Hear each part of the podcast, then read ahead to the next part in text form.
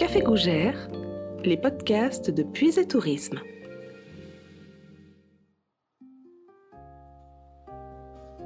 Bonjour et bienvenue dans la série de podcasts Café Gougère de Puise et Tourisme, qui va à la rencontre de celles et ceux qui font battre le cœur de leur lieu de vie. Oreille curieuse, aujourd'hui nous vous audioportons vers un lieu atypique bien connu des habitants d'ici. Il était une fois deux passionnés de spectacles vivants qui décident de bâtir un théâtre. Bonjour Sylvie et Laurence. Bonjour. Bonjour Nathalie. Alors, vous avez construit ce lieu en cinq ans, parpaing après parpaing. Selon vous, est-ce une utopie ou un pari insensé d'installer une salle de spectacle vivant au cœur de la puisée? Je ne sais pas ce que pense Laurence. Moi, je pense que ce n'est pas une utopie, c'est un, vrai challenge euh, sur un territoire rural actuellement de justement d'aller à la rencontre d'eux. Venant de Paris, je me suis dit que c'était une bonne idée de construire un vrai théâtre avec un vrai réseau sur euh, un lieu rural, une zone où il y a des vaches autour de nous qui viennent vous dire bonjour. Et c'est assez intéressant depuis cinq ans de voir le résultat. Je ne sais pas pour Laurence. euh, Ben, pareil, c'était euh, peut-être, oui, plutôt un rêve, plutôt. Sylvie, euh, Sylvie rêvait quand même de, de diriger un théâtre, donc euh, ben, pourquoi pas. Dans l'esprit constructif que je peux avoir. Et donc j'ai construit le théâtre, voilà. Et donc c'est vrai que quand on arrive à Fontaine, on en ressort, on est vraiment, au- vraiment au cœur de la puisée, dans cette campagne, et d'un seul coup on voit cette, mais- cette- ce bâtiment bleu qui est Ah là. Là, il faut se dire que euh, c'est peut-être là euh, l'utopie de tout à l'heure. C'est se dire que ce grand bâtiment bleu, au niveau du vert, va être euh, un lieu où les gens vont venir, vont, vont se dire que peut-être il y a quelque chose, peut-être il n'y a rien, on ne sait pas. Mais lorsqu'on l'a construit, c'était sans doute pour euh, transmettre. Euh, on est plutôt dans une idée de transmission et puis prendre ce genre de challenge et puis, euh, oui, on, on revient peut-être, mais c'est pas une utopie. En fait, je pense que toutes les utopies doivent être réalisées. Donc c'est ça qui est intéressant. Donc on a réalisé notre utopie, une utopie et un vrai lieu de spectacle vivant en plein cœur euh, de la Puisée et en zone rurale surtout. En zone rurale, Et tout en à fait. territoire, oui. Et- Et, alors, votre programme est très diversifié. Il y a de la poésie, il y a de la danse, du théâtre.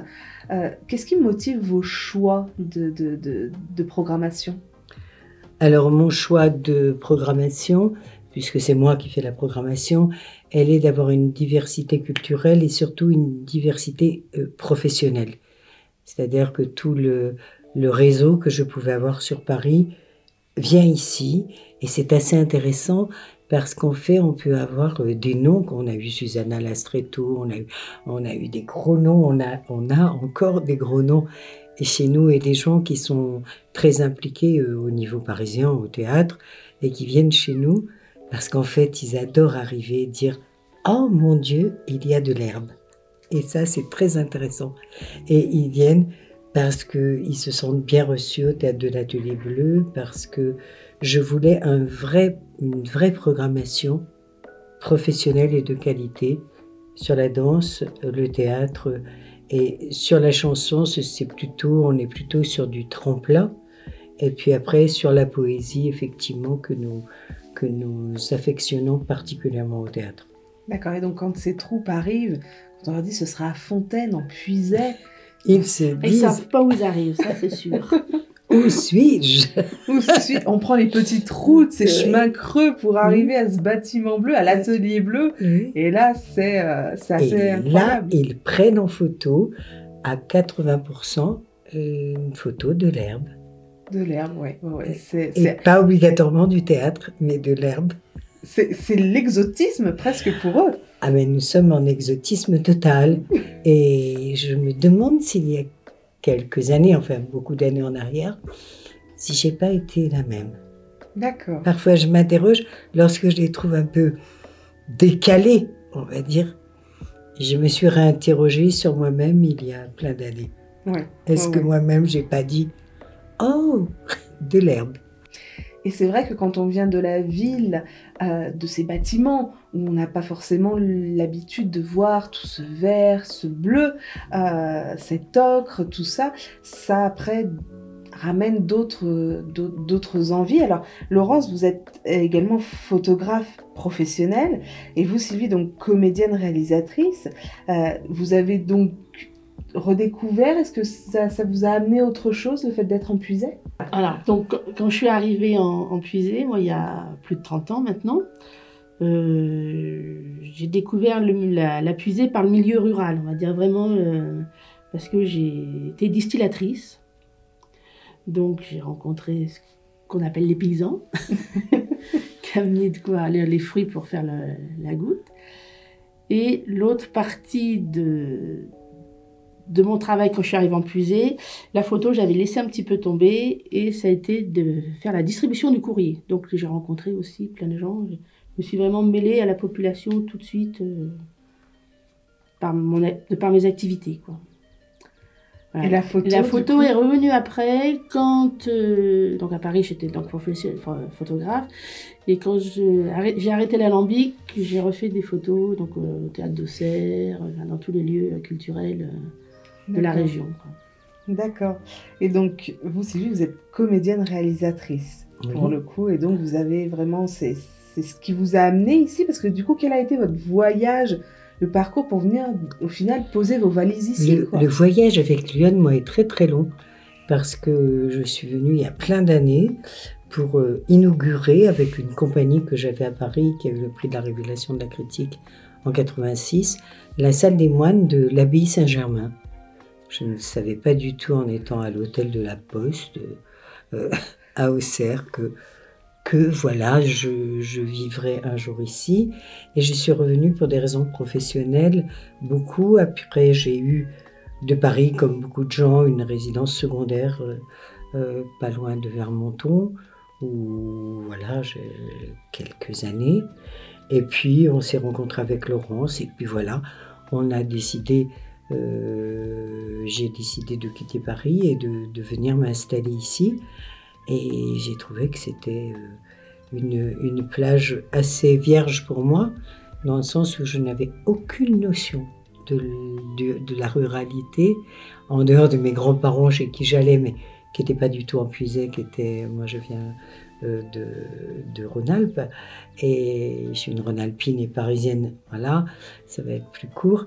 Et j'arrivais, bon, après avoir fait euh, le conservatoire, etc., d'avoir une compagnie, et de m'installer en tant que professionnelle, plutôt plasticienne et peintre plasticienne ici. Et, et voilà, et nous avons construit hein, au fil du temps cet atelier bleu qui, qui est là depuis 5 ans, 5 saisons maintenant. 5 Voilà. saisons. Et notamment, donc, à l'Atelier Bleu, après chaque spectacle, vous offrez une collation faite maison Hum, aux spectateurs. Euh, les fauteuils ont été chinés ici et là. Ah, on est vraiment loin des salles parisiennes et pourtant vous avez su donner une vraie place et une véritable âme à ce lieu euh, dans le paysage culturel de la Puisée-Forterre. Je pense qu'on a fait une vraie salle parisienne dans le sens où les, les fauteuils, ce sont maintenant nos, nos spectateurs qui nous les amènent, qui ont presque envie de mettre leur nom dessus.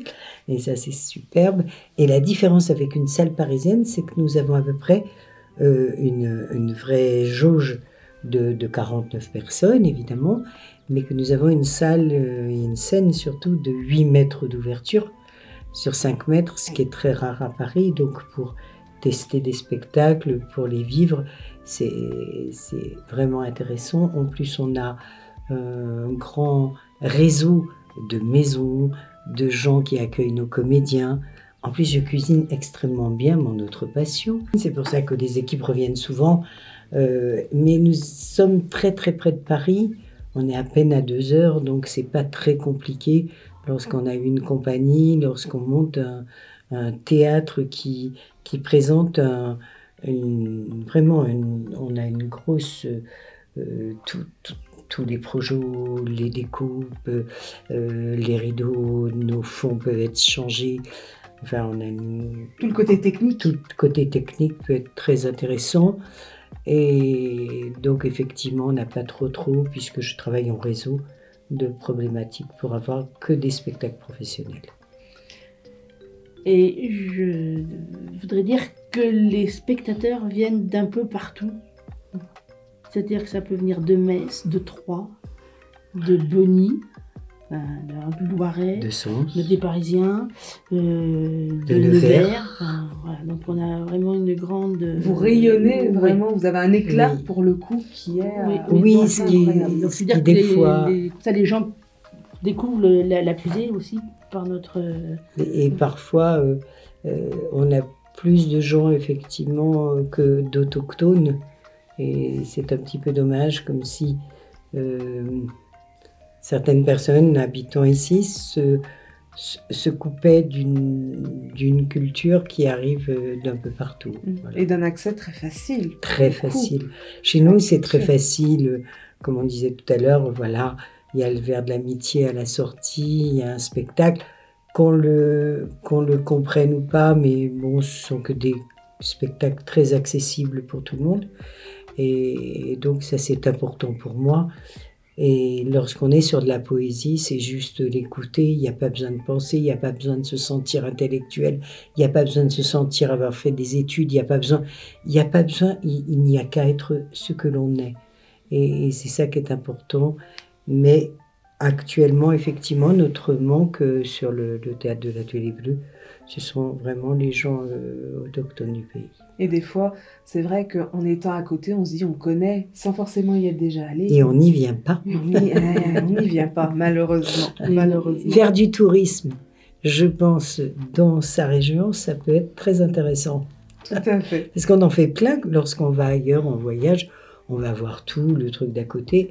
Et dès que l'on habite quelque part, on oublie d'aller voir les gens qui y sont. Et c'est un petit peu dommage. C'est un peu dommage, oui, tout à fait. Et les spectateurs donc, découvrent la fusée par notre intermédiaire, parce que souvent il reste une nuit. Donc et le lendemain, ils vont visiter soit Guédelon, la maison Colette. enfin, donc ils Le font, musée. euh, voilà, ils font vraiment euh, un tour et ils disent bon, ben, on va revenir parce que c'est super la fusée. Et puis, oui, puis ils voient pas tout, ils n'ont pas le temps de tout voir.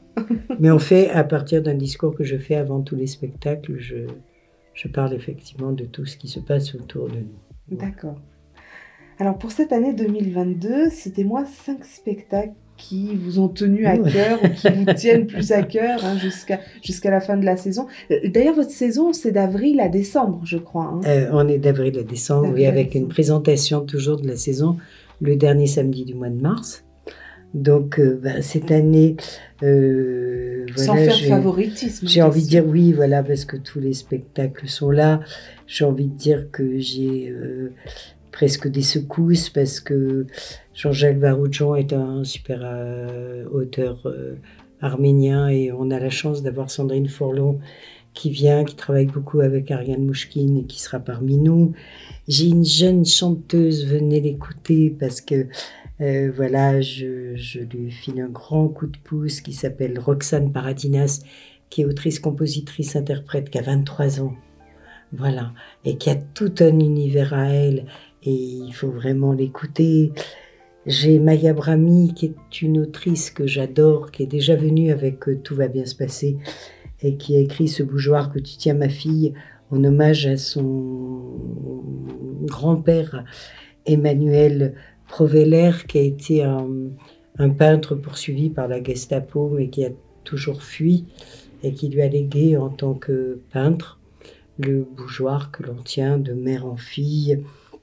J'ai envie de dire que le joueur d'échecs de Stéphane Zweig, euh, avec Xavier Clément qui va venir euh, au, au- théâtre de l'Atelier Bleu, et puis notre mini-festival du 4 au 7 août, euh, où je vais présenter un hommage à André Chédid euh, sur un texte de Éric Poulet-Renet euh, qui s'appelle Du bleu sous l'écorce. On est toujours dans le bleu, avec Catherine Matlani au piano et moi-même en texte, où on rend hommage à cette grande poétesse André Chédid qui nous a quittés il y a quelques années et qu'André, que Éric Poulet avait accompagné tout au, tout au long de, sa vie. euh, et qui est quand même une des grandes figures féministes. Mais j'ai envie, j'aimerais parler de Fouquet d'Artagnan, j'ai envie de parler de tout, tout. Nous avons 25 spectacles cette année au théâtre de l'Atelier Bleu.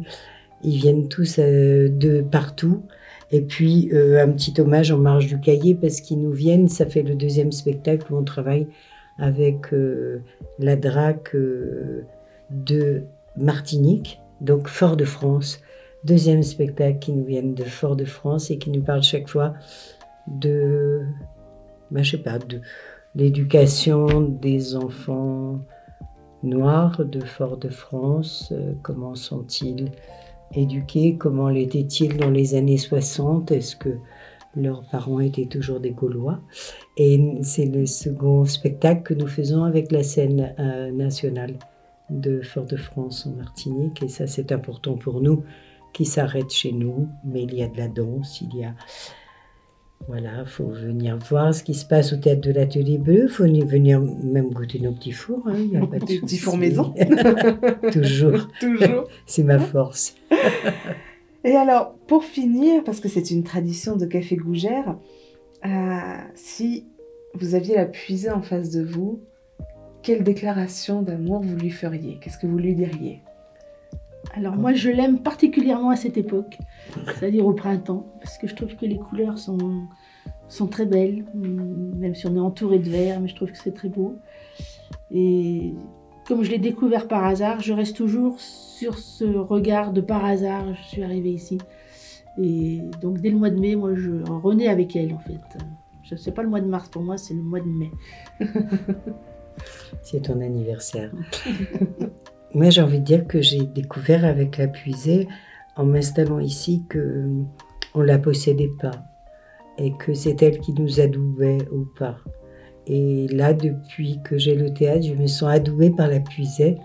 Et comme je l'aime profondément et j'aime les gens qui y sont et je rencontre beaucoup de gens, je pense que la puisée a de tels atouts qu'il faut vraiment les vendre, les vanter, vraiment euh, être beaucoup plus large parce qu'on a plein de qualités ici et que cette puisée quand même, dans son mystère que je ne découvre pas tout à fait, a de beaux atouts et je lui porte énormément d'amour. Eh bien, merci sur cette belle déclaration. Merci à vous deux, Sylvie et Laurence. Merci à vous. Merci à vous, chers amis auditeurs. Dans notre prochain podcast, nous partirons rencontrer Agnès Bourbonnais dans un lieu aussi incroyable qu'insolite, la fabuloserie. À bientôt!